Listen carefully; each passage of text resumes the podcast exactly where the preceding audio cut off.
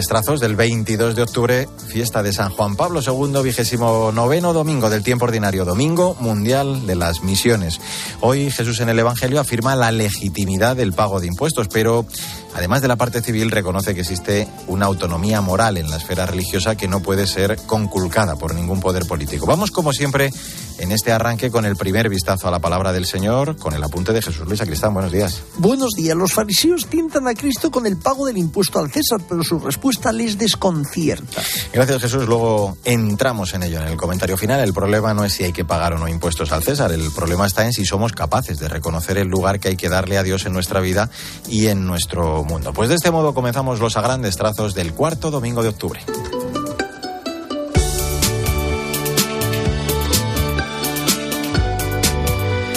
Vamos, como es habitual, con el magisterio del Papa a través de su audiencia de los miércoles. Esta semana siguió con sus catequesis dedicadas al celo apostólico, en este caso referida a Carlos de Foucault, ejemplo del Evangelio anunciado con mansedumbre, un santo nacido en Francia que vivió una juventud alejada de Jesús hasta que experimentó una fuerte conversión.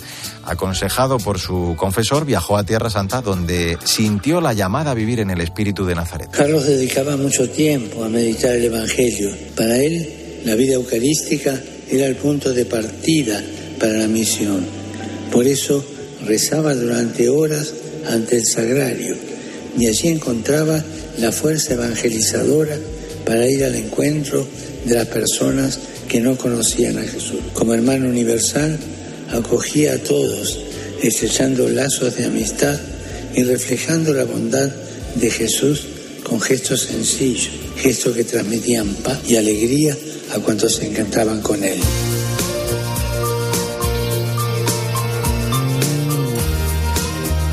Es momento para el testimonio de fe de la gente buena que nos inspira. Este domingo vamos a recordar a Mary Glowry, una australiana pionera en el cuidado de la salud de las mujeres y los niños más vulnerables en India durante el siglo pasado. Otras muchas instituciones católicas se unieron para fundar una red de atención médica, la Asociación Católica de Salud de India, muy presente aún hoy en este país. Cristina Rodríguez Duque, buenos días. Buenos días a todos. ¿Qué tal, Mario? La historia que nos inspira hoy es la de una mujer pionera dentro de la Iglesia. En 1920 se dedicó al cuidado de las mujeres y los niños vulnerables en la India. Mary Glowery nació en Australia y estudió medicina en la Universidad de Melbourne. A principios de 1900 muchas personas en la India fallecían de enfermedades infecciosas. Además, la atención a las mujeres embarazadas era muy precaria y muchas fallecían en el parto. Así lo cuenta el padre Matthew Abraham, director de la Asociación Católica de Salud de India. El sistema de salud de la India era muy pobre. No había un sistema de salud pública, por lo que solo tenían la atención médica de algunos misioneros cristianos, protestantes y católicos. La mortalidad materna era demasiado alta. La mortalidad infantil era demasiado alta. La esperanza de vida era muy baja. Vivían hasta los 40 o 50 años. Estando en la India, Mary Glowery quiso consagrarse a la orden religiosa de Jesús, María y José. Pero en ese momento el derecho canónico no permitía a las monjas ejercer la medicina. A las religiosas no se les permitía ejercer la medicina, pero como Mary Glowery ya era médica antes de ser religiosa, el Papa Benedicto XV le dio un permiso especial para ejercer. Glowery se especializó en obstetricia y ginecología para atender a mujeres y se unió a otras instituciones católicas para fundar una red de atención médica. La Asociación Católica de Salud de India cuenta ahora con más de 3.000 instituciones. Buen domingo y hasta la semana que viene. Alcudia. A grandes trazos. Cope, estar informado.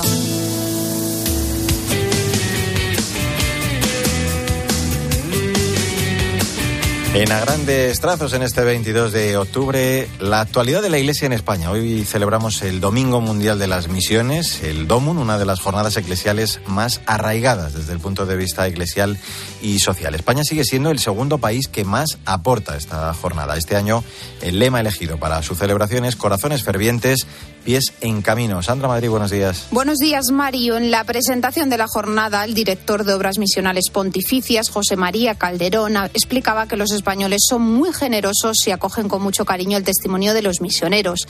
España sigue siendo el segundo país que más dinero recauda solo por detrás de Estados Unidos. eh, los españoles, por regla general, eh, acogen con, mm, con mucho cariño, ¿verdad?, el testimonio de los misioneros y la vida de los misioneros, ¿no? Y entonces hay que dar gracias a los españoles por eso, ¿no? Porque, porque enseguida están mm, deseosos de, pues, de oír el testimonio de los misioneros y de ver cómo la Iglesia está trabajando en aquellos lugares donde las circunstancias son tan difíciles a veces, ¿no? o adversas incluso. Gracias a los españoles por eso, gracias porque colaboran mucho económicamente. Hay que decir que España sigue siendo el segundo país del mundo después de Estados Unidos, ¿verdad? En las aportaciones económicas. El misionero madrileño Saturnino Pasero pone rostro al lema de esta jornada Corazones ardientes, pies en camino. Ha sido misionero en Benín durante 40 años. Durante su tiempo de misión tuvo por delante el reto de llegar a la sociedad e inculcarles el mensaje del Evangelio. El testimonio que yo diera, eso lo tenía siempre en cuenta yo, era vital para que el Evangelio de Jesucristo se hiciera presente allí. Según me acercara yo, el Evangelio se acercaba. Si yo era aceptado, el Evangelio era aceptado. Si yo era rechazado, el Evangelio era rechazado. Y este año el encargado de pronunciar el pregón del Domun ha sido el presidente del Club Atlético Sasuna, Luis Zabalza. En su discurso estableció varias similitudes entre el fútbol y la misión afirmaba que tanto en un equipo como en un territorio de misión el colectivo es más importante que el individuo. Y con motivo de sus centenarios, en 2022 Obras Misionales Pontificias inició unos premios misioneros con los nombres de dos de sus fundadores. Premio Beata Paulín Jaricot, que este año ha recaído en Primitiva Vela, hermana de la Caridad de Santa Ana, misionera en la India, y el Beato Paolo Manna, que en esta edición ha premiado al padre Xavier y jesuita y fundador de Sembradores de Estrellas.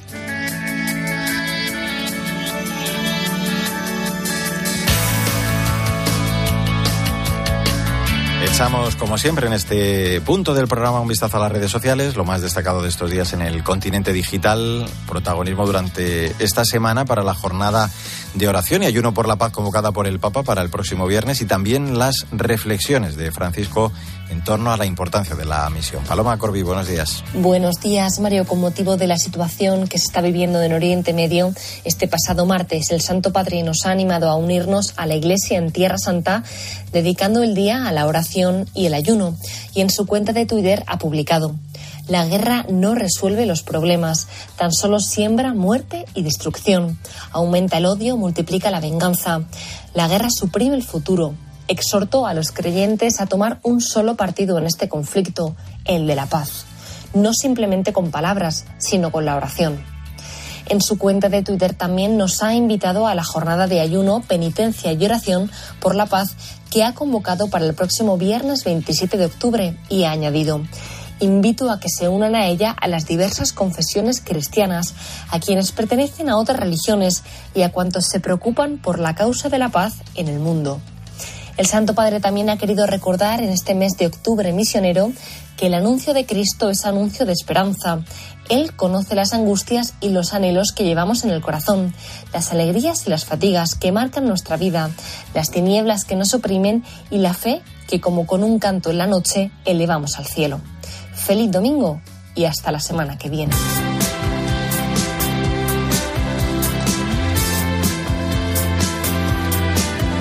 A grandes trazos la literatura, como siempre con la directora de proyectos de Literocio, Maika Rivera, que esta semana nos recomienda Dios, la ciencia, las pruebas, publicado por la editorial Funambulista y que se ha presentado esta semana en Madrid, un ensayo del que se han vendido más de 250.000 copias en Francia. Muy, muy interesante. Buenos días, Maika. Buenos días, Mario. Muy interesante. Esta semana hemos tenido ocasión de compartir apasionante conversación con Michel Yves Bolloré y con Olivier Bonassi, los autores de Dios, la ciencia, las pruebas, editorial funambulista, que han visitado nuestro país y nos han explicado personalmente las claves de su obra, de la que, como bien decías, han vendido más de 200.000 ejemplares en Francia y de la que llevan más de 100 conferencias impartidas. Son dos ingenieros galos que han desatado el último gran fenómeno editorial en Francia y este es un libro necesario, aquí y ahora. A la luz de los descubrimientos modernos eh, científicos de los últimos 60 años, este volumen de casi 600 páginas viene a abrirnos una nueva conversación desde el ámbito del conocimiento sobre la idea de un Dios creador. El libro es de lectura fácil, eh, asequible y apasionante, como decíamos. Los autores argumentan, no insultan, no denigran ni cancelan. Les avala una investigación de más de tres años basándose en testimonios de más de una veintena de los más grandes científicos, especialistas e historiadores mundiales para poner sobre la mesa con renovado vigor este debate. El triunfo intelectual del materialismo podría tener los días contados. Dice que estaríamos en el albor de una nueva revolución, que el materialismo estaría en vías de convertirse en una creencia irracional. Cuando menos, este libro es un artefacto agitador de interiores y revulsivo del pensamiento único. un artefacto, no me gusta muchísimo lo que acabas de decir. Bueno, el triunfo del materialismo que tiene los días contados más después de esta obra que hoy nos recomienda Maika. Vamos a recordar el título, muy interesante, claro que sí. Eh, Dios, la ciencia, las pruebas. Hay que leerlo, ¿eh? Merece la pena.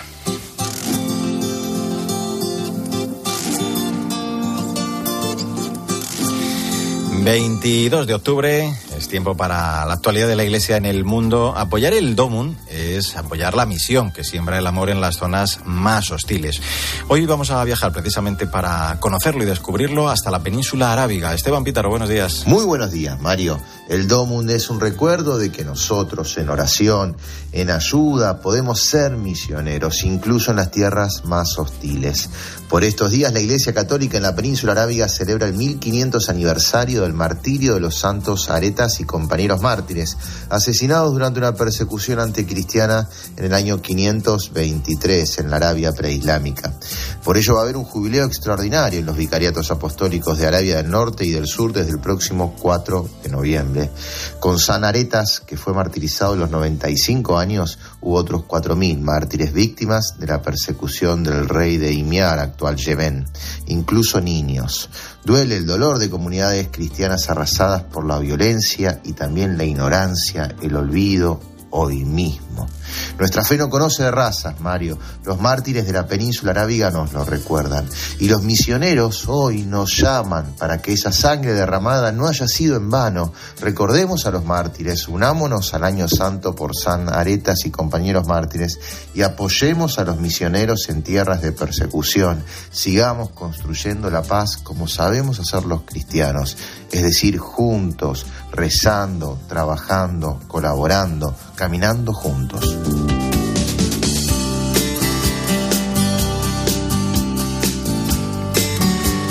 Pagadle al César lo que es del César y a Dios lo que es de Dios. Es 22 de octubre, vigésimo noveno domingo del tiempo ordinario. Vamos ya con el comentario, el post, la aplicación de este evangelio para esta semana que iniciamos con Jesús Luis Acristán. De nuevo, buenos días. Saludos de nuevo. Tenemos que buscar lo esencial para nuestra vida, que es el evangelio y el amor de Dios. Pues el evangelio, el amor de Dios, como dice Jesús Luis.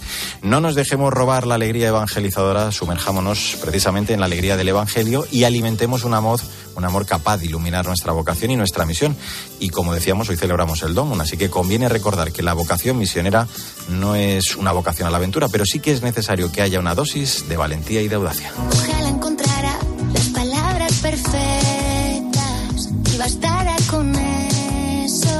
Anoche se celebró el concierto de Cadena 100 por ellas en el Within Center en Madrid. 15.000 personas vibraron y cantaron por un motivo común, la lucha contra el cáncer de mama. Esta canción y a ti nadie te quiere ha sido el himno de esta décima edición de por ellas. La han compuesto dos artistas, Conchita y Álvaro Soler. Victoria Montaner, buenos días. Buenos días, Mario. El año pasado se diagnosticaron en España más de 34.000 nuevos casos de cáncer de mama. Y para ayudar en la lucha contra esta enfermedad, Cadena 100 lleva 10 años ya organizando este concierto en beneficio de la Asociación Española contra el Cáncer.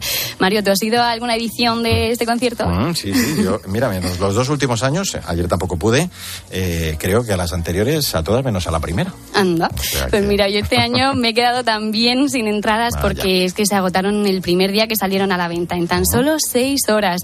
Pero vamos, lo que todo el mundo está comentando es que uno de los momentos más especiales fue cuando sonó precisamente esta canción, el que ha sido el himno de esta edición de Por Ellas. Conchita es una de las compositoras del tema, junto a Álvaro Soler, y ha contado que escribir este tema ha sido muy emotivo e importante para ella porque mucha gente a su alrededor tiene o ha tenido cáncer y que lo ha asumido como una gran responsabilidad. Bueno, pues eh, nos marchamos con esta buena música. Adiós, Victoria Montaner. Adiós, Mario. Adiós, Maika Rivera. Hasta el domingo. Hasta luego, Jesús Luis Aquistán. Hasta luego. En el control técnico Álvaro Español. Hasta el próximo domingo, si Dios quiere.